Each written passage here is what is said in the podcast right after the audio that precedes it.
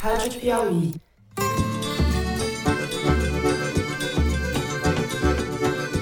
Olá, sejam muito bem-vindos ao Foro de Teresina, o podcast de política da revista Piauí. Entendo que não sou a escolha da cúpula do PSDB. Aceito esta realidade, me retiro da disputa com o coração ferido, mas com a alma leve. Eu, Fernando de Barros e Silva, na minha casa em São Paulo, tenho o prazer de conversar com os meus amigos José Roberto de Toledo, aqui pertinho. Opa, Toledo! Opa, Fernando! Opa, Ana Clara! Nós começamos ao lado do presidente Cidadania e do presidente do MDB a conversar com todos os partidos do Centro Democrático. Ana Clara Costa, também em casa, mas no Rio de Janeiro. Oi, Ana Clara. Oi, Fernando. Oi, Toledo. E aí, pessoal? Ana Clara está com a gente durante as férias da Thaís Bilenque. Vamos filmando aí, ó. É morador. Morador! Morador!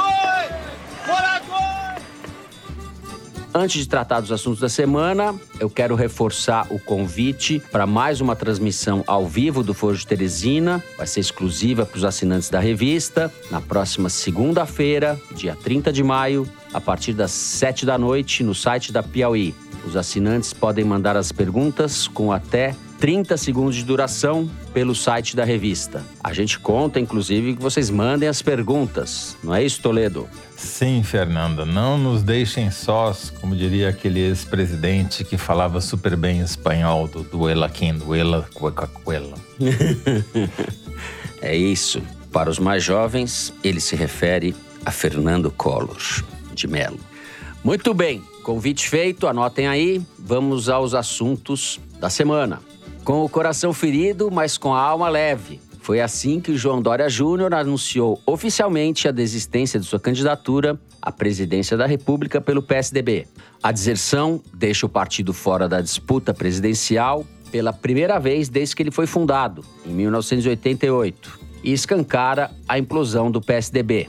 No primeiro bloco, a gente vai falar desse incêndio no ninho, da trajetória de João Dória, de traidor a traído, e o que esperar de um partido que tinha dois governadores de estados relevantes, São Paulo e Rio Grande do Sul, ambos postulavam a presidência e agora estão ambos fora do cargo e de mãos vazias, até segunda ordem.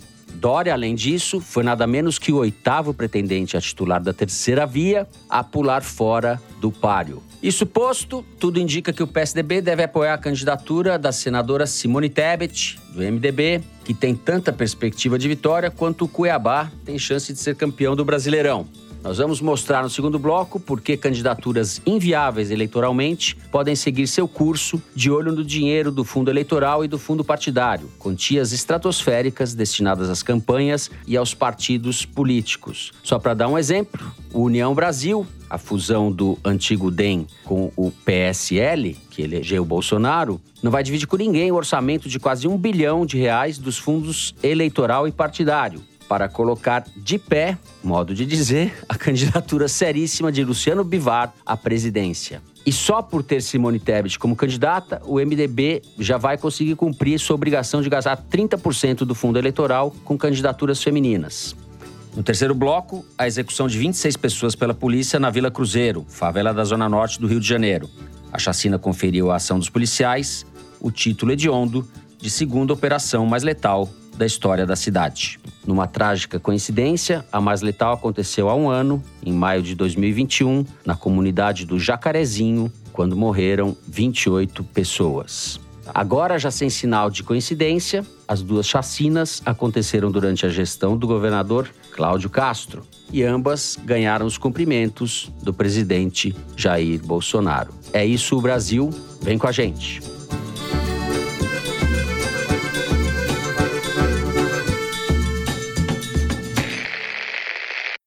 Muito bem, José Roberto de Toledo, eu vou começar com você hoje. João Dória, que era um empresário com incursões na política, entrou de vez nessa nova profissão, vamos dizer assim, em 2016, quando disputou a prefeitura de São Paulo pelo PSDB, apadrinhado por Geraldo Alckmin, e ganhou de Fernando Haddad no primeiro turno. Dois anos depois, traiu Alckmin e, alavancado pelo slogan Bolsonaro, se elegeu governador do estado. Desde o começo, pleiteou a candidatura à presidência, usou a campanha da vacinação e o Instituto Butantan como cabos eleitorais. E agora, depois de toda a novela das brigas internas com Eduardo Leite, com Aécio Neves, etc., desiste, há mais de quatro meses da eleição, de ser candidato pelo PSDB, partido que não deve ter candidato nenhum pela primeira vez desde que foi fundado. É um prato cheio para você, eu nem sei por onde você quer começar, Zé. Olha, Fernando, eu quero dizer que eu estou muito triste com essa notícia.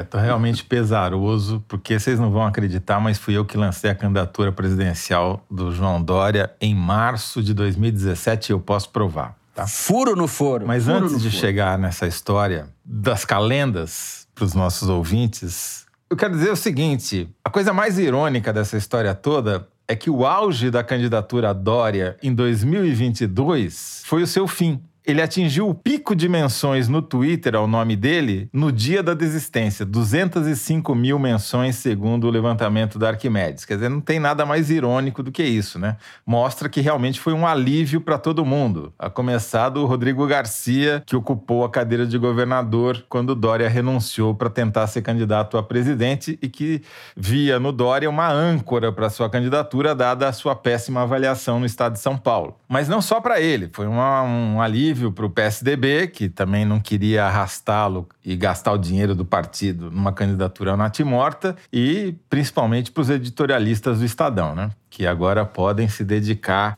à candidatura meteórica de Simone Tebet à presidência da República. Mas deixa eu contar um pouquinho essa história da candidatura do Dória. No dia 6 de março de 2017, eu trabalhava no Estadão, tinha uma coluna segundas-feiras. Eu escrevi que a campanha para 2018, que ia acontecer no ano seguinte, para a eleição de presidente, era uma campanha que ia beneficiar um populista autofinanciado se a gente olhasse as pesquisas e olhasse a história. Né? Eu estava me referindo ao que aconteceu, por exemplo, na Itália, depois da Operação Mãos Limpas, quando um empresário de comunicação sem trajetória política, o Berlusconi, foi eleito primeiro-ministro e comandou a Itália. Então eu terminava essa primeira coluna dizendo que o Dória era um candidato. Ele tinha menos de três meses sentado na cadeira de prefeito de São Paulo. Passadas algumas semanas, no dia 27 de março, eu escrevi uma coluna inteira dedicada ao Dória, relembrando como ele havia traído o Mário Covas, ainda na eleição presidencial de 1989. O Covas foi o cara que lançou o Dória na política como presidente da Paulistur, quando era prefeito de São Paulo, ainda no comecinho da década de 80. Né?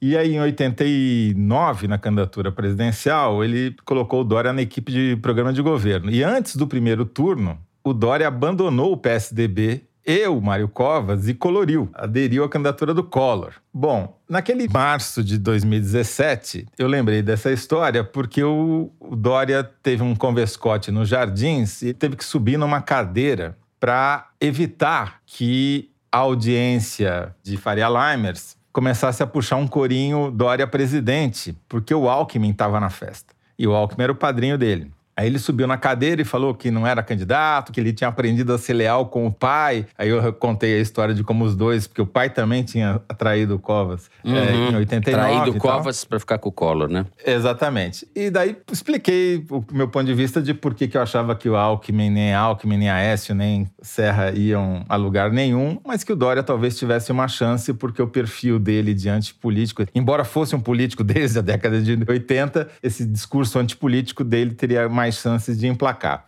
Eu, por acaso, estava na Espanha a trabalho, com fuso horário, umas quatro horas na frente. E no dia que saiu a coluna, meu telefone tocou às nove da manhã lá na Espanha. Eu falei, bom, morreu alguém, né? Porque era, aqui era de madrugada quase, né? E era a secretária do Dória, que, dizendo que ele queria falar comigo. Eu nunca tinha falado com ele na minha vida. E eu, por sorte, eu estava trabalhando e falei, ah, não posso atender agora. Eu falei, puta, esse cara vai me encher o saco porque eu falei da traição dele e tal, né? falei, ah, me liga daqui a cinco horas que essa reunião aqui vai ter acabado e daí tudo bem. Aí eu falei, bom, o cara jamais vai ligar de novo, né? Deu cinco horas pontualmente ligou de novo a secretária. O prefeito está na linha. Já me preparei para defender a minha coluna falando da traição e ele estava exultante com a coluna, porque era o primeiro lançamento da candidatura dele a presidente da República. E ele falava: Não, você entendeu, é isso mesmo, mas eu não posso falar.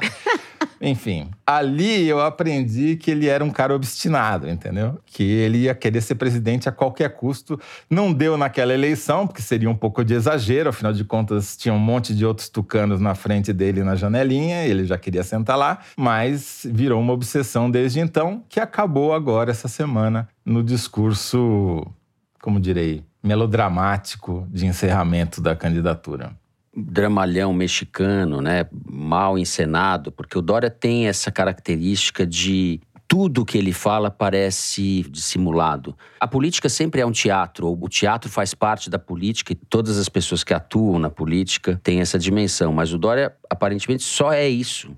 Ana Clara, depois, Bom, depois dessa história, história do, Toledo, Toledo, o Toledo fez uma espécie de arqueologia da, da, um rec, hein? Um rec, é. Arqueologia dos sapatênis. Ascensão e queda de um sapatênis. Por Toledo. Mas vamos lá, Ana Clara. Acho que vale mencionar a posição do PSDB em relação a tudo isso, né? É muito curioso que o PSDB agiu ao longo do ano passado e desse ano com uma miopia ímpar, assim, sem enxergar aparentemente o óbvio. Pelo menos a parte que defendia o Dória e também a parte que defendia o Eduardo Leite, enxergando isso no Eduardo Leite, mas o que eles viam era que seria a candidatura óbvia, né, da chamada terceira via, em que os partidos, por não quererem Lula nem Bolsonaro, acabariam convergindo para esse nome forte do centro, centro-direita, como sempre foi, acabaria convergindo ao redor deles, como fizeram com Alckmin em 2018, que isso acabaria viabilizando qualquer candidatura. É muito engraçado que eles nunca perceberam que, na verdade, essa candidatura que iria convergir esses partidos de centro-direita era, obviamente, a do Bolsonaro, que era a candidatura que tinha máquina, ainda mais depois que ele se filiou ao PL. Só que o PSDB continuou acreditando esse ano, ainda conforme as coisas foram se ordenando, eles continuaram vendo a possibilidade de que eles iriam atrair forças partidárias ao redor deles e que iam conseguir manter um protagonismo que eles perderam em 2018. Então, assim, é um partido que se acha ainda, achava pelo menos até poucos dias atrás, incumbido de fazer um candidato presidencial competitivo, não enxergando o seu atual tamanho. E um tamanho que foi conquistado na eleição de 2018 com o desempenho do Alckmin e com a chegada do Bolsonaro no campo da direita. Que não foi conquistado, né? A surpresa que eles tiveram, apesar de ter o apoio de quase todos os partidos do chamado Centrão em 2018, foi aquele fiasco com 5% dos votos, né? É que é, na verdade, o que é o tamanho do PSDB pelo PSDB, né? É o que eu já falei no programa passado, que é a questão da bolha, né? Ele era uma bolha. A partir do momento que você tem um candidato mais forte contra o PT, tem o discurso antipetista, o eleitor que é antipetista, não é tucano, o eleitor nem se lembra do que foi a fundação do PSDB e não tem essa memória política e nem se identifica com pautas que o PSDB venha a uhum. defender. E eles não enxergaram esse tamanho, né? Agora, num exemplo de como é esse PSDB de hoje, né? Eu acho que a candidatura do Rodrigo Garcia em São Paulo, ela sintetiza bem isso, porque é um estado bolsonarista, o estado de São Paulo, sobretudo o interior. Enfim, o Bolsonaro ganhou e está tendo uma recuperação consistente em determinados setores em São Paulo. E o Rodrigo uhum. Garcia quer se eleger e tem feito costuras e conversas, se colocando, inclusive, para ser o candidato do Bolsonaro, não candidato Bolsonaro no sentido de dividir palanque com o Bolsonaro, mas ele está tentando pelas beiradas junto com o PP, que agora declarou apoio oficial à candidatura dele em São Paulo, ele está tentando se mostrar um candidato não hostil ao Bolsonaro, para que ele não seja defenestrado pelo bolsonarismo durante essa eleição e mostrando que o Bolsonaro teria um aliado nele, não só seria o Tarcísio, mas que poderia encontrar um aliado nele caso ele venha se eleger. É isso que está acontecendo nos bastidores.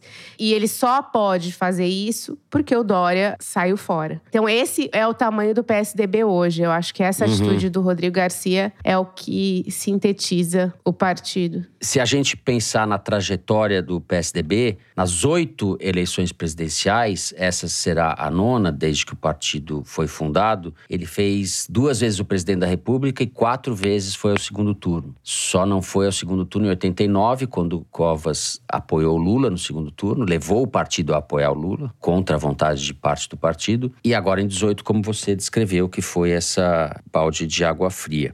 Agora, esse fiasco do Dória, esse vexame do PSDB, também mostra uma coisa maior, o esvaziamento da direita, vamos chamar assim, não radical ou direita democrática, entre aspas, no caso do Dória, penso eu, que não é um fenômeno brasileiro, é um fenômeno, por exemplo, que aconteceu no Chile, na última eleição do Chile. O Gabriel Boric foi eleito e o adversário dele era um pinochetista, o José Antônio Cast, que é, continua sendo o, o líder da oposição ao governo no Chile. Ele é a voz que vocaliza raivosamente, é uma voz de extrema direita. Então, esse fenômeno é um fenômeno mais profundo do que parece e não é especificamente brasileiro. O PSDB ele conseguiu uma proeza nessa campanha. Ele precipitou seu fim, né? Porque o que eles fizeram dos dois candidatos, que eram os dois principais governadores do partido, né? Um de São Paulo e outro do Rio Grande do Sul, renunciaram aos cargos Sim. e entregaram, por exemplo, no caso de São Paulo, o partido para um governador que não é do PSDB. Ele tá lá, o, o Rodrigo Garcia formalmente é filiado ao PSDB, mas ele é um demista de primeira hora, é um pefelista de primeira hora, quer dizer, não tem ligação histórica zero com o partido. E foi do PSD, do Kassab, e saiu porque Sim. traiu o Kassab. Pra alguém trair o Kassab, você já vê por aí que. Então, é, ou seja, o PSDB. Que dá pra esperar. é,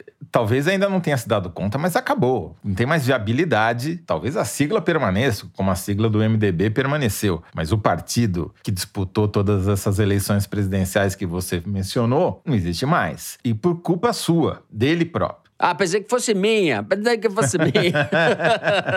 Sua também, Fernando Barros. mas- minha Mas também. principalmente dos tucanos, que não entenderam Hum. que eles ocupavam um papel de anti alguma coisa. Eles não eram a favor de alguma coisa. Eles eram anti-Lula. Sempre foram, na trajetória política inteira, com exceção da eleição de 94, que também foram anti-Lula, mas que tinham uma proposta que era a estabilização da moeda que eles conseguiram Ali fazer. eles estavam com a formulação, né? A formulação estava com o Fernando Henrique. Exatamente, mas desde então é sempre anti. E eles mataram essa característica do partido quando o Aécio Neves não aceitou o resultado da eleição de 2014. O objetivo ali era defenestrar o PT, tirar o PT e acabar com o PT. Qual foi o resultado? O PT tá aí e o PSDB acabou. É de uma estupidez política poucas vezes vista numa história extremamente estúpida que é a história da política brasileira. E o Aécio mesmo, tá onde? Pois é. O Aécio a gente não sabe onde tá. Ele tá onde for mais conveniente, né, para ele. É, e agora esse mais conveniente tem implicações policiais. Não é mais conveniente politicamente. É onde ele tem menos risco de ser processado e preso.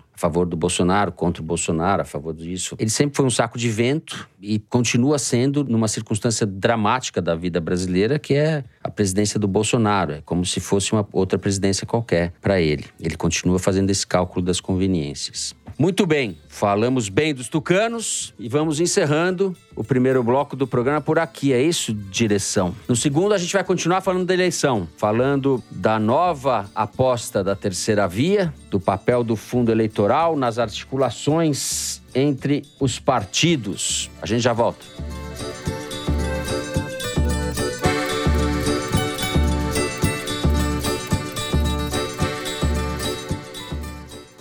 Assine a Piauí exclusivamente digital. Ganhe acesso a conteúdos da revista e do site, além de descontos em eventos da Piauí e descontos em ingressos dos nossos parceiros. Você que está acompanhando o Foro de Teresina, assinante digital, tem acesso exclusivo a edições especiais do podcast de política da revista Piauí. Assine a Piauí Digital. É conteúdo que não acaba mais.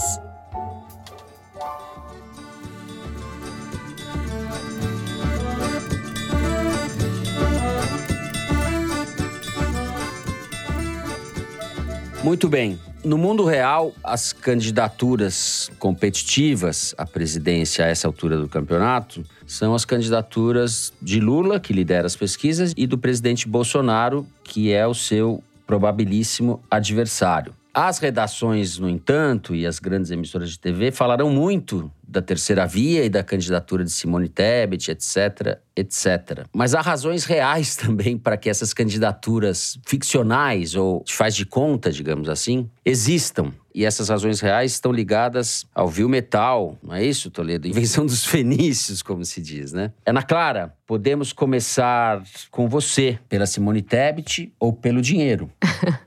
Bom, vamos começar pela normalidade desse pleito, não fosse pelo detalhe de que temos candidaturas anormais, né? Mas é um pleito que o que vai ser levado em consideração é o que era antes de 2018, né? Coligações partidárias e fundo para a campanha. É isso que vai fazer o novo presidente, obviamente, além do voto e da intenção do eleitor de eleger um ou outro, são esses critérios: tempo de TV, coligações partidárias e dinheiro. E o Bolsonaro, nesse aspecto, ele se coloca hoje como um candidato normalizado, né? O que ele fez aí ao longo dos últimos meses foi se filiar a um partido do Centrão, com um exímio dirigente partidário, sobretudo na arte de coletar recursos, né? E fez uma forte coligação para conseguir se sustentar aí nessa campanha. E está crescendo conforme o esperado. Com o esvaziamento da terceira via, que já era meio vazia mesmo, você tem uma migração dos votos da centro-direita para o Bolsonaro e é o que está justificando esse avanço dele nessas últimas semanas ou meses. Mas eu queria falar especificamente da questão da arrecadação de recursos. O PL é um partido que tem uma fatia pouco maior que 5% do fundo eleitoral, de 283 milhões, mais o que o Valdemar Costa Neto o presidente desse partido, tem reclamado,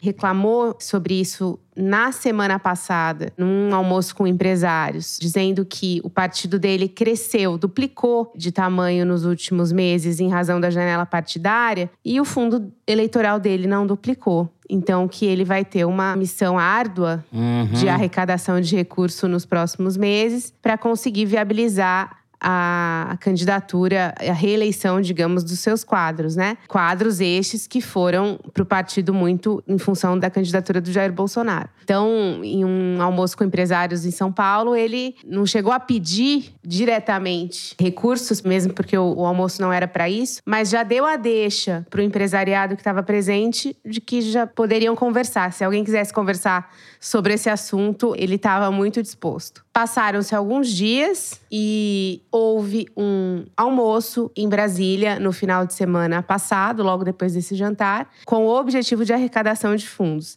na casa do empresário Fernando Marques, dono da uhum. União Química, que é a empresa farmacêutica que tentou trazer a Sputnik para o Brasil, a vacina russa. É um empresário muito heterodoxo, digamos. Quem relatou esse almoço numa ótima matéria foi o Estadão, contando como que o almoço foi anunciado entre políticos e empresários do agronegócio e do garimpo. É, o empresário Ney Garimpeiro estava presente um outro empresário do agronegócio, Celso Gomes dos Santos, chamado de Celso Bala, ou seja, o almoço tinha entre os presentes Ney Garimpeiro e Celso Bala, que, segundo novamente a apuração do Estadão, já naquele evento assinou um cheque de 500 mil. Aliás, o Bolsonaro, vale mencionar, estava presente nesse almoço. Esse era um almoço que não estava na agenda, ou seja, não foi coberto pela imprensa oficialmente. E esse empresário, Fernando Marques, se filiou ao PP recentemente para tentar concorrer a uma vaga no Senado. Esse é o anfitrião. Esse é o anfitrião, que é o cara da vacina Sputnik, que, aliás, as coincidências são muitas, né? Mas quando o Bolsonaro foi para a Rússia em fevereiro, em que se encontrar com o Vladimir Putin, pouco antes do início da guerra, o Fernando Marques estava acompanhando a comitiva, tem muitos interesses de negócio na Rússia, e ele se filiou ao PP para tentar agora disputar uma vaga no Senado. Ainda não sabe se vai ser uma candidatura dele ou se ele vai sair como suplente de alguém. Mas é um empresário que ficou, digamos, um pouco notório na eleição passada pelo fato de ser o candidato mais rico entre todos os candidatos a qualquer coisa em 2018, com patrimônio próximo de 700 milhões naquela época, declarado, né? Pra deixar bem claro que é patrimônio declarado. É um empresário que tem uma empresa farmacêutica muito antiga que ele herdou da família.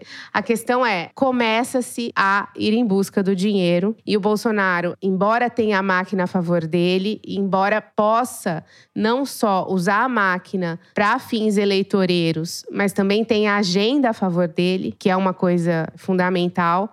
Apesar de tudo isso, ainda é preciso dinheiro, cash. E arrecadação, que a gente vai ver Uhum. até que ponto isso vai ser dentro das quatro linhas, como ele gosta de dizer ou não, só saberemos conforme as coisas forem acontecendo. Mas vale Uhum. dizer que os partidos podem receber doações.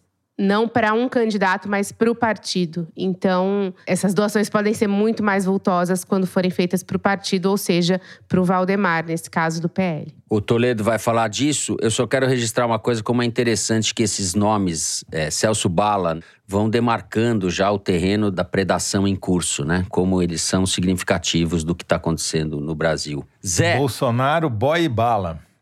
boy bala, exato, boy bala. Bolsonaro, boi, bola e bala. Zé, você andou espiando aí, carafunchando os números dos fundos partidários, eleitoral, etc. Quero dizer o seguinte, Fernando, que essa eleição está cada vez mais parecida com a eleição de 2006 para presidente da República, quando os dois líderes na campanha tiveram 90% dos votos válidos ainda no primeiro turno e mesmo assim a eleição não acabou no primeiro turno. A eleição de 2006, os dois líderes eram Lula e Alckmin. E a Alckmin, que estão juntos Eu- agora. Exatamente. E não só Alckmin está de novo nessa eleição, como Lula e outros menos cotados. Luciano Bivar foi candidato a presidente na eleição de 2006. Ah, eu não lembrava, eu não lembrava do Luciano Bivar em 2006. Emael foi candidato à eleição a presidente em 2006.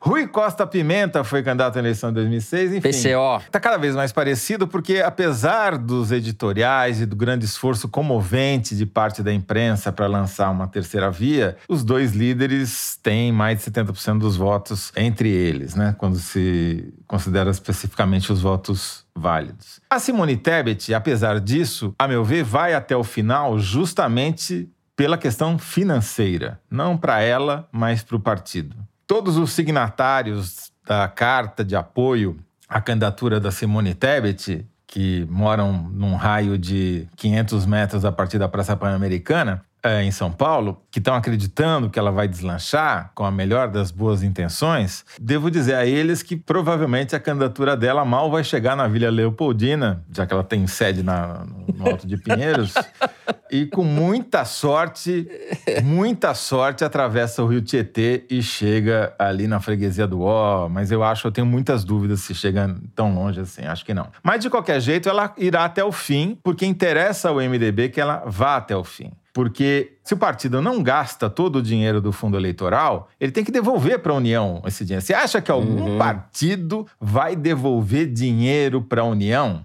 Obviamente não, certo? E a candidatura da Simone Tebet preenche a cota partidária do MDB com dinheiro Uhum. para as mulheres, entendeu? O dinheiro que ela vai gastar na campanha eleitoral vai dar conta de cumprir a cota. E daí os homens do MDB têm todo o interesse que ela seja candidata a presidente, porque vai sobrar mais dinheiro para eles nas eleições para deputado, deputado estadual, federal, governador e senador. Então, o motivo real de a Simone Tebet ir até o fim é esse, não é o motivo pelo qual os signatários do apoio a ela acreditam que seja. Agora, a saída do Dória, pelas pesquisas, beneficiaria o Lula, porque a maioria dos eleitores do Dória diz que sem o Dória votaria branco e nulo. Mas eu não acredito nisso. Acho que isso é uma resposta que eles dão no momento da pesquisa, mas na hora do escurinho da urna eles vão votar mesmo no Bolsonaro, né? Então, eu acho que talvez um, alguns vão para Simone. Mas, como os dois líderes estão ali muito na frente e a soma deles quase dá o total de votos, qualquer um 2% pode fazer a diferença. O Bolsonaro está muito bem, obrigado. Se você pegar o desempenho dele desde janeiro até agora, ele melhorou, ele multiplicou as chances de reeleição dele, apesar da inflação, apesar de todos os problemas na economia. Consolidou, acabou com toda a concorrência, Sérgio Moro, blá blá blá blá blá. A não ser que haja uma facada, a não ser que haja algo imprevisível, um cisne negro, para retomar um termo que o Foro de Teresina lançou em 2018. baseado no livro do Taleb, né? Algo que você não consegue prever porque nunca aconteceu, porque você nunca tinha visto. Tirando isso, encaminha-se para 2006. E o PT e o Lula seguem com esse objetivo, que eu não sei se é realmente desejável, de tentar vencer a eleição no primeiro turno, o que eu acho muito arriscado, porque mesmo que ele consiga, será por uma margem muito estreita, o que favoreceria uma contestação do resultado pelo Bolsonaro. É, eu tenho um pouco de dúvida. Mas essa vantagem dos dois líderes, tão expressiva e aparentemente consolidada, explica o esforço do PT de atrair os eleitores do Ciro agora para o primeiro turno, apesar das demonstrações de carinho do Ciro em relação ao Lula. Sobre isso, Fernando, eu acho que é mais um paralelo que existe com a eleição de 2006, quando o candidato do PDT, o partido no qual o Ciro está hoje, foi até o final, apesar de não ter nenhuma chance, que era o Cristóvão Buarque. Do mesmo modo, dessa vez, o Ciro está sendo pressionado pela própria bancada do PDT, que está vendo as suas chances eleitorais diminuírem à medida que a candidatura dele não sai do dígito solitário. Né? Esta quinta-feira vai ter pesquisa da Datafolha e a gente faz um adendo quando o resultado sair para dizer se mudou alguma coisa no cenário, embora eu não acredito que tenha.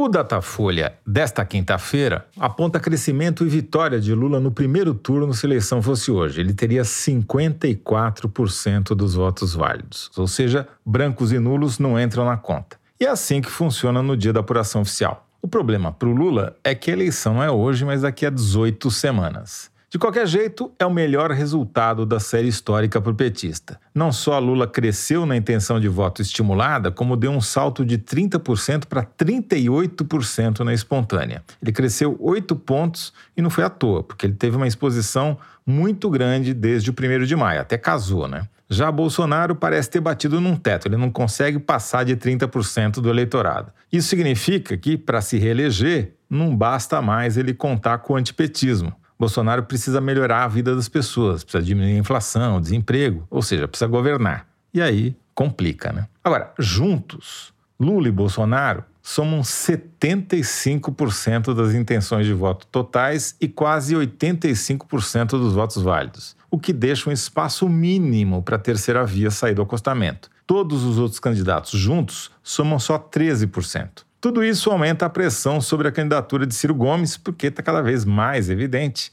que, se ele abandonar a disputa, como já fizeram Moro e Dória, cresce ainda mais a possibilidade de a eleição acabar no primeiro turno, porque Lula receberia parte dos despojos eleitorais do Ciro e ultrapassaria 55% dos votos válidos com facilidade. Mas eu repito, faltam mais de quatro meses para a eleição e cisnes negros aparecerão para agitar as águas dessa campanha. Não tenha dúvida disso. Bom, então é isso. Vamos encerrando aqui o segundo bloco do programa. No terceiro bloco, a gente vai falar da chacina no Rio de Janeiro. A gente já volta.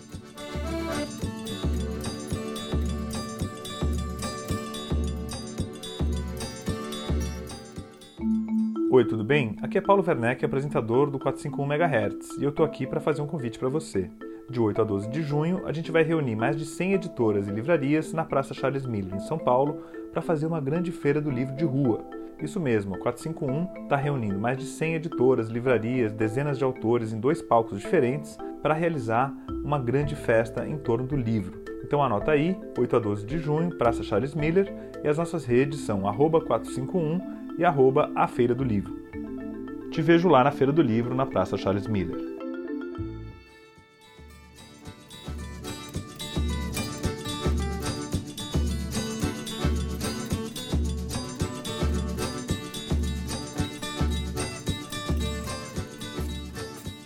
Muito bem. Na madrugada de terça-feira, dia 24, policiais militares do Batalhão de Operações Especiais do Rio, o BOP, e agentes da Polícia Rodoviária Federal executaram 26 pessoas na Vila Cruzeiro, favela que integra o Complexo da Penha, na zona norte do Rio de Janeiro. Então, depois que nós gravamos, a polícia soltou um comunicado dizendo que três dessas 26 mortes inicialmente ligadas à operação, foram resultado de um outro confronto entre traficantes no Morro do Juramento. A confusão entre o número de mortos, a indefinição a respeito disso, já é um sintoma flagrante de quanto vale a vida de um pobre no Brasil. Segundo um levantamento do Instituto Fogo Cruzado com o GENI, que é a sigla de Grupos de Estudos dos Novos Ilegalismos, essa chacina se soma a outras 30 chacinas ocorridas em operações policiais em um ano da gestão do governador Cláudio Castro eles consideram chacina quando há pelo menos três mortos. Esse é o critério adotado pelo levantamento. Essa ação da última terça-feira é a segunda mais letal da história na cidade do Rio. A mais sangrenta de todas foi a que aconteceu há um ano apenas na favela do Jacarezinho, com 28 mortes. Ana Clara, você que está aí no Rio, nós vamos começar com você a partir desses números estarrecedores. Eu não sei em que país do mundo ocorrem episódios desse tipo. Eu acredito que em nenhum. Com essas características, Bom, eu acho que dá pra gente dizer um pouco como chegamos até aqui, né? Nem vou entrar no mérito da questão das UPPs e do declínio das UPPs e tudo mais, mas falando um pouco mais da gestão Witzel, né? Que ela foi muito transformadora em relação a como a polícia é autorizada a se comportar. Não que a polícia do Rio, antes do Witzel, brincava de arma de brinquedo, né? Sempre foi uma polícia muito violenta. Mas o Witzel, ele trouxe um discurso de legitimação da violência violência policial pelo Estado que nenhum outro governador havia trazido recentemente para o Rio de Janeiro. Vocês lembram daquelas frases, né? O tiro na cabecinha, colocar sniper. E as tropas entendem isso como um aval para Sinal matar. verde, né? Sinal, sinal verde, verde é estímulo mais do que sinal verde, né? E lembrando que o Witzel acabou com a Secretaria de Segurança Pública, com o cargo político de secretário uhum. de Segurança Pública, colocando, na verdade, a polícia abaixo dele e tirando essa inter interlocução entre o governador e o chefe da polícia e permitindo, inclusive, que o governador possa ser pressionado pelas tropas de uma forma mais incisiva, né? Dá pra gente depreender isso também. E você tinha uma questão prática e técnica também, que era a Secretaria de Segurança Pública, de certa forma, coordenava os trabalhos e, fazia uma certa intersecção entre as investigações que estavam acontecendo na Polícia Militar e na Polícia Civil. Então, teve esse impacto técnico também com essa mudança política. Teve uma outra coisa que o Witzel fez, que é o seguinte: no programa de remuneração dos policiais, até a entrada do Witzel, fazia parte do critério de, de remuneração a morte de civis, de inocentes, enfim, a morte de pessoas por cada oficial, né, por cada policial. O Witzel também tirou isso. E por último, uma coisa que não é do governo Witzel, que é muito comum no Rio de Janeiro e no Brasil como um todo, que é a questão da impunidade. Segundo dados do Fórum de Segurança Pública, nove de cada dez casos de investigação de crimes cometidos por policiais são arquivados, ficam parados, não são investigados. Enfim, sabe-se que nada vai acontecer. Eu estava conversando com o, Bruno Langiani, do Instituto Sou da Paz, e ele estava ponderando alguns desses pontos, e ele estava comparando até com operações para mostrar assim, o grau de ineficiência é o seguinte: eles conseguiram aprender nessa operação. Primeiro, zero pessoas foram presas para que pudessem ser ouvidas e dar informações sobre o tráfico, que era supostamente o que eles queriam ali, né? Eles queriam prender traficante, não era isso? Ninguém sobreviveu para passar informações para a polícia para ajudar na investigação. Eles aprenderam uma dúzia de fuzis. E o Bruno Langiani estava comparando com uma operação da própria PM do Rio que aconteceu esse ano, em que ninguém morreu, em que não foram mobilizados recursos milionários para a operação com helicóptero e tudo mais, e que a polícia conseguiu aprender um traficante de arma com o dobro de fuzis, enfim, não matou ninguém, não impactou a comunidade, porque no caso da Vila Cruzeiro você teve lá 80 mil pessoas que ficaram sem poder sair de casa, sem poder trabalhar, sem poder ir para a escola. Então, assim, a polícia pode, se o objetivo dela é investigar e prender, ela tem outros caminhos a serem seguidos que ela escolhe não seguir no Rio de Janeiro, por tudo isso que a gente está falando aqui. E uma coisa que o Bruno Lejani pontuou que eu acho que empacota isso tudo é o seguinte: a participação da Polícia Rodoviária Federal nessa operação, que é uma coisa muito anômala, é muito atípica. É a segunda vez no ano que a Polícia Rodoviária Federal está participando de uma operação, e isso é um sinal de como o bolsonarismo está dominando essas corporações, não só politicamente, mas também culturalmente ali, né? Do próprio órgão se sentir compelido a colaborar e achar que ele está fazendo o trabalho dele ao investir as suas forças naquela operação, ou melhor, numa operação que teve esse resultado estarrecedor. E é no final a gente aceitando que essas coisas aconteçam, é a gente aceitando que o Estado mate e assassine as pessoas, né? No final das contas, é basicamente isso que aconteceu. Sim, as vozes que se levantam contra isso perderam muito muita força. Essa que é a verdade. A gente está uma escalada de barbárie regredindo para um ponto pior do que o que a gente via no final, na transição da ditadura para a democracia, quando o Maluf falava rota na rua. Rota na rua, hoje em dia, soa quase como uma matinê, uma sessão da tarde, né? Perto do que a gente está vendo nos últimos anos. Zé.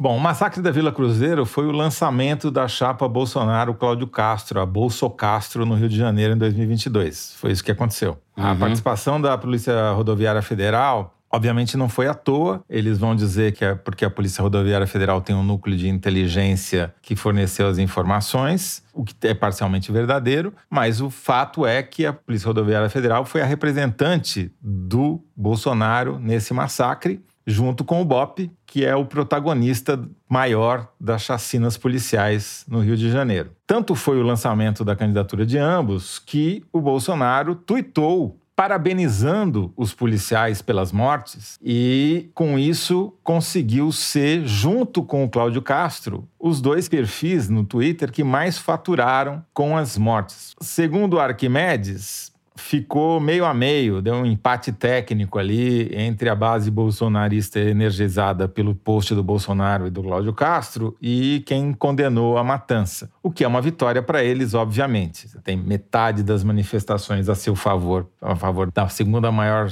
chacina policial da história do Rio, é uma grande vitória. Eu estava conversando com o Daniel Irata, que é desse grupo de estudos de novos ilegalismos da Universidade Federal Fluminense, e os relatórios que eles produziram sobre esse assunto são muito, mas muito impressionantes. Né? Primeiro, eu queria chamar a atenção para uma coisa que pode passar, às vezes, desapercebida, mas que é muito importante para a gente entender o que está acontecendo: é que havia uma tendência de queda do número de chacinas policiais, ou seja, operações policiais que resultam na morte de três ou mais pessoas, entre 2007 e 2013. O mais baixo, o número mais baixo de chacinas policiais foi em 2013. Caíram de 61 em 2007 para 12 em 2013. E a partir de 2013 voltam a crescer. 15, 23, 32, 49, chegam ao pico de 75 no primeiro ano do governo do Witzel, como a Ana Clara chamou a atenção. Mas essa tendência, essa reversão vem desde antes. Aliás, como tudo que aconteceu de ruim no Brasil, tudo se inicia em 2013. E agora, a letalidade está batendo novos recordes com o Cláudio Castro, que está usando as operações policiais que resultam em chacinas como plataforma de campanha à sua reeleição como governador do estado do Rio de Janeiro. E o Bolsonaro está pegando carona junto com a Polícia Rodoviária Federal para fazer propaganda. A Polícia Rodoviária Federal que acabou de ter dois de seus agentes envolvidos na morte de uma pessoa com transtornos mentais em Sergipe, que foi presa presa sem motivo, algemada, enfiada no bagageiro da viatura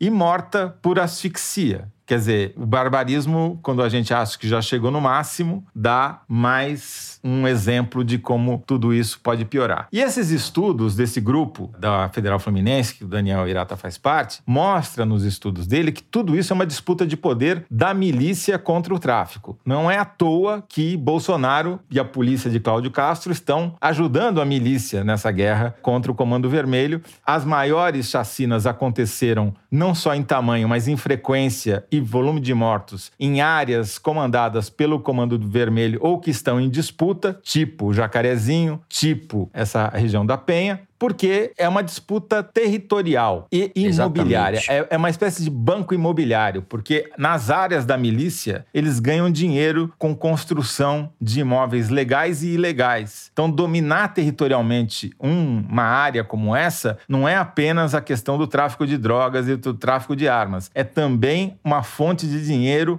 imobiliário. Então, você ter controle sobre o território é bom para o negócio. É disso que se trata. É disso que se. São os novos incorporadores do imobiliários no. Rio de Janeiro com a ajuda do BOP e da Polícia Rodoviária Federal. É disso que se trata. E o pano de fundo disso é essa cultura miliciana, militaresca, caquistocrática e a favor das armas, que resulta, mesmo quando a polícia não está envolvida, em massacres como esse que acabou de acontecer nos Estados Unidos, em mais uma escola, onde crianças com menos de 10 anos foram trucidadas por um atirador que tinha comprado um rifle legalmente. Né? E aí vale a pena, só para fazer um contraponto, o impacto de você facilitar o acesso às armas. Claro, quando é do Estado, é óbvio, é o que está acontecendo no Rio desde há tanto tempo. Nos Estados Unidos, onde eles não conseguem parar esses massacres, a facilitação do acesso às armas está evidente no tamanho e nas dimensões das tragédias. Basta ver o contraponto da Austrália. A Austrália tinha um problema semelhante, houve um massacre como esse numa escola, a sociedade se mobilizou, conseguiu aprovar uma legislação restritiva à compra de armas e nunca mais teve nada parecido. E é um país que tem caçador, tem colecionador, tem atirador. Só que as pessoas agora precisam provar que precisam ter uma arma para poder comprar e a autodefesa não é argumento para eles. Perfeito. Bom, acho que vocês já falaram tudo. No caso brasileiro e no caso do Rio, tá mais do que claro que esses massacres não tem nada a ver com combate ao crime, né? É um pretexto esse combate ao crime. Eles existem por causa disso que vocês falaram, que você falou, Zé, a respeito dos interesses da ocupação de território, e existem também para produzir espetáculos de morticínio, que funcionam um pouco como catarse para uma população cada vez mais enredada por esse, digamos, enredo autoritário, à custa da vida de pobres, especialmente de jovens negros. É isso que está acontecendo no Brasil, com patrocínio do presidente da República e do governador do estado do Rio de Janeiro. Muito bem, ficamos por aqui no terceiro bloco. Vamos direto para o Kinder Ovo, é isso? Vamos para o Kinder Ovo ver se a gente se recupera. Nossa. Foi um massacre, hein? Foi um massacre, galera. Vamos lá. O presidente Bolsonaro é o presidente que inaugurou, pela primeira vez na história do Planalto, a comunicação direta com a população surda. O presidente Bolsonaro é o presidente que faz a diferença, não deixando ninguém para trás. Tanto que no governo dele, foi o único que colocou no segundo escalão de poder uma pessoa O surda como secretária dele. de uma subparte Aquele dublador, eu esqueci o nome. Caraca! Como ele chama? É o intérprete de Libras. Ana Perdão, Ca- gente. Depois do último Kinder Ovo, essa foi era era para ser uma pegadinha, porque afinal de contas ninguém nunca ouviu a voz do intérprete de Libras. Ana Clara, o cara nunca falou e você acertou a voz dele. Não, Como mas é que você essa- adivinhou é- isso, Ana Clara? Hã? Telepatia.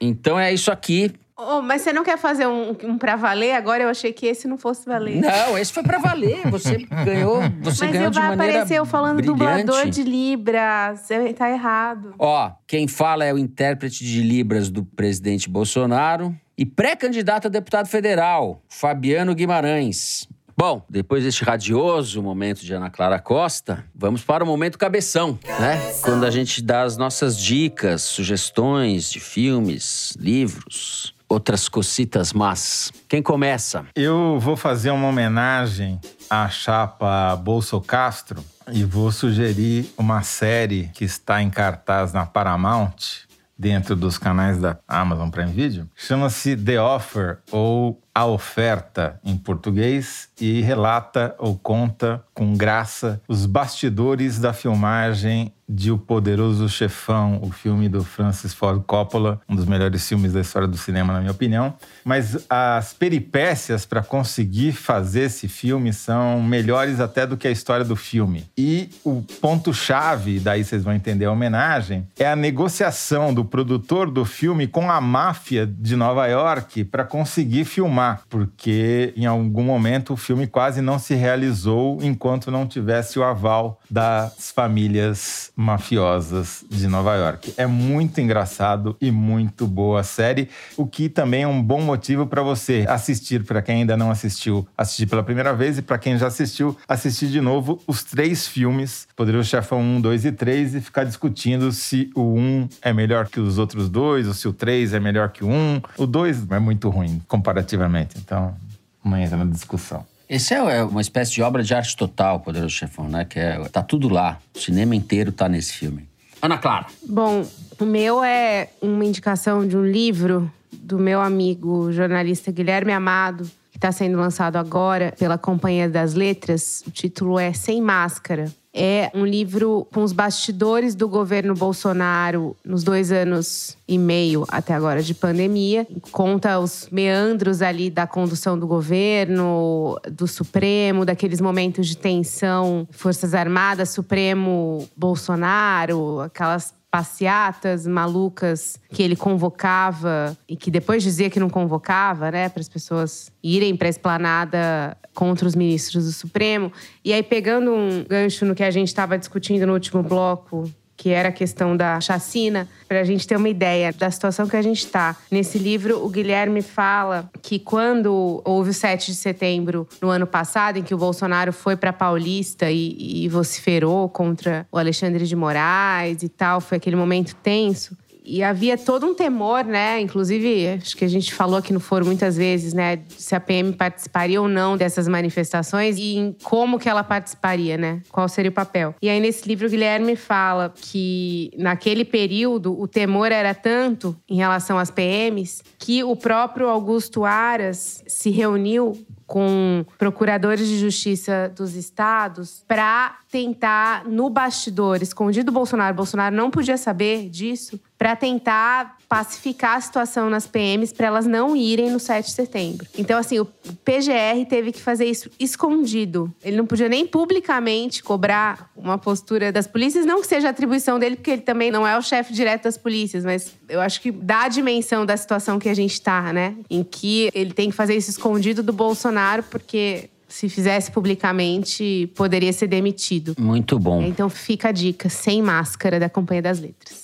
Muito bom. Bom, eu vou indicar dois livros que eu vou ler. Um, na verdade, eu comecei a ler, mas eu vou indicar o livro, em primeiro lugar, do professor Marcos Nobre, que é o presidente do SEBRAP, o Centro Brasileiro de Análise e Planejamento, professor da Unicamp, que se chama Limites da Democracia, de junho de 2013 ao governo Bolsonaro. Vai ser lançado no final do mês de junho pela editora Todavia e a Piauí vai publicar um trecho em primeira mão na sua edição de junho. É um livro bastante esperado porque justamente o Marcos Nobre tenta cobrir esse arco histórico que vai que vai de 2013 a, até o advento do bolsonarismo. Como eu disse, não li, conheço algumas ideias, algumas já espiei algumas coisinhas, mas é um livro que certamente vai pautar o debate a respeito dessa nossa tragédia atual. E para alegrar um pouco a mente, eu tô lendo, comecei a ler, recebi uma, um caminhão, recebemos, né, e compramos um caminhão de coisas a respeito da Semana de Arte Moderna, que completou 100 anos agora em fevereiro. E eu tô lendo um livro que se chama O Guarda-Roupa Modernista, o casal Tarsila e Oswald e a Moda, que é da professora Carolina Casarim, do Rio de Janeiro. Ela é mestre em literatura e doutora em artes visuais pela Federal do Rio de Janeiro. E é um livro delicioso de ler e muito curioso. É um pouco na tradição que acho que foi inaugurada no Brasil, ou ganhou alento, com a Gilda de Melli Souza, que era professora em São Paulo, da Faculdade de Filosofia, foi casada com Antônio Cândido, e escreveu no início dos anos 50 um livro chamado O Espírito das Roupas, que é um livro muito pioneiro, tão pioneiro que só foi publicado na década de 80 pela Companhia das Letras, em livro. Ele existia como tese, mas por ser um assunto sobre o qual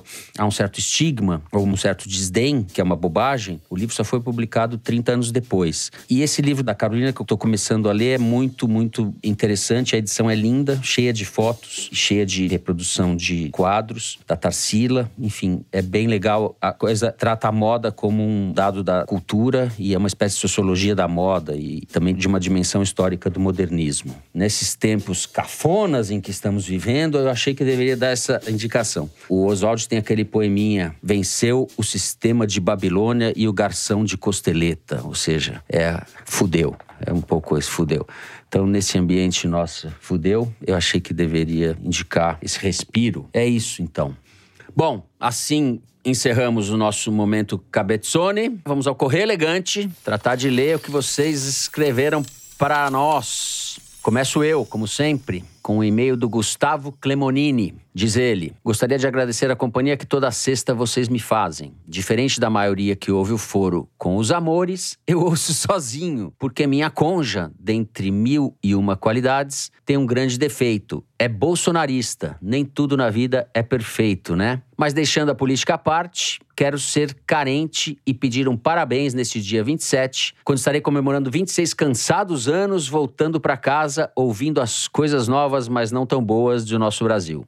Esse o Paulo Maluf, digo Fernando, mandar felicitações, aí sim ganhei o dia. Um abraço a todos. Se o mundo não acabar no ano que vem, comemoramos juntos mais um ano. É o e-mail do Gustavo Clemonini. Eu quero dar parabéns para você, Gustavo. O Fernando não veio, mas eu, sou, eu venho no lugar dela. Muito bem. Parabéns, Gustavo. Sorte aí. Sorte. E Gustavo, tem uma dica do Dr. Paulo ainda para você. É fazer sua cônjuge ver o foro. Quem sabe ela rever suas posições. Pode convocar a Ana Clara para ser intérprete, né? Exato. Dubladora. Dubladora. Ai, ai. Bom, a Mari me passou o recado da Ana Lívia. Sou assinante da revista Piauí e ouvinte do podcast há algum tempo. Amo o programa, mas no meio dessa loucura distópica, noites de sono mal dormidas e gastrite nervosa, fui proibida pela minha psicóloga de ouvi-los. Até que, em meio a uma crise de abstinência do foro, me deparo com ninguém menos que o Fernando numa livraria em São Paulo. Fui parabenizá-lo pelo trabalho junto com meu namorado e com o ouvinte Rafael. Parabéns, que agora estendo a todos no foro foro. Peço desculpas ao Fernando pela conversa sem sentido, fico tímida diante de celebridades. Um grande abraço. Fernando encontrando Eita. fãs. Eu aí. também fico tímido diante de celebridades. E foi ótimo encontro, eles foram simpaticíssimos. Nos encontramos na Megafauna, na livraria Megafauna. Ana Lívia, tá na hora de você trocar de terapeuta, né? Exato, exato. Bom, vou ler um recado do Bruno Soeiro Vieira, que se compara ao Ciro Gomes de tão incansável ele é. No dia 28, completarei 25 anos de casamento com a Iracema e estou louco para ver a cara de espanto e felicidade quando ela ouvir minha singela homenagem enquanto estivermos tomando café e lavando as louças juntos. Rotina adquirida desde o início dessa pandemia desgraçada. Imagino ouvir a voz de trovão do Toledo reproduzindo minha homenagem. Magricela, te amo.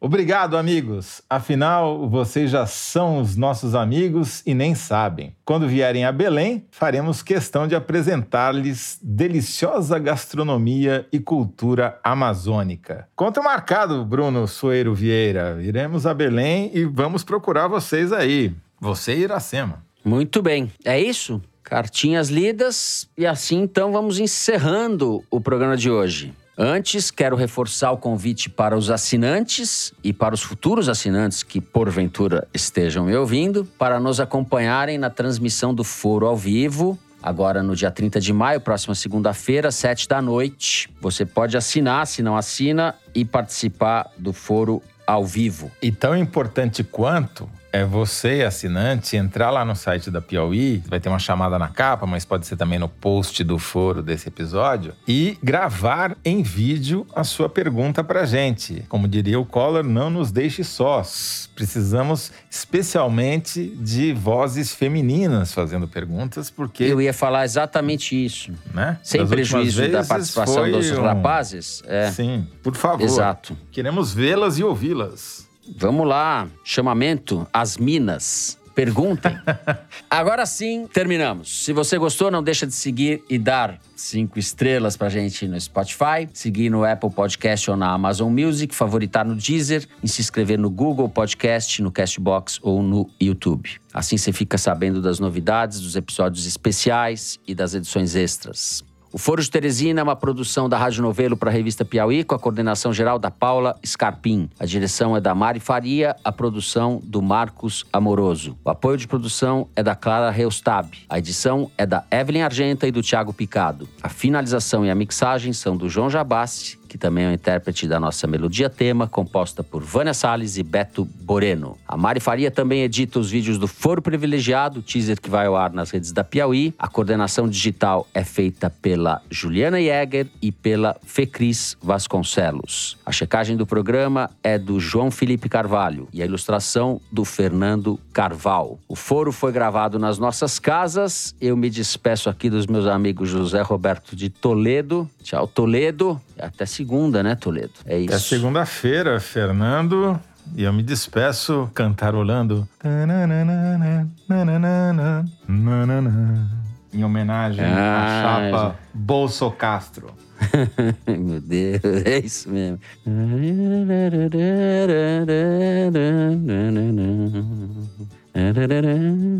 É, não é fácil não, Ana Clara. Você teve É, que pagar ainda, ficar ouvindo, pagar não. esse pedaço. É, não precisa fazer musiquinha. Basta você ter que ouvir a gente, já é um castigo suficiente. Aliás, muito obrigado, Ana Clara, por ter quebrado essa nos últimos dois programas, né? É um beijo, Ana Clara. Obrigado. Beijo, tchau, gente. tchau. Até a próxima. Tchau, Até a tchau. próxima. É isso, gente. Na semana que vem, Thaís Bilenque está de volta. A gente se vê, se cuidem. Boa semana a todos.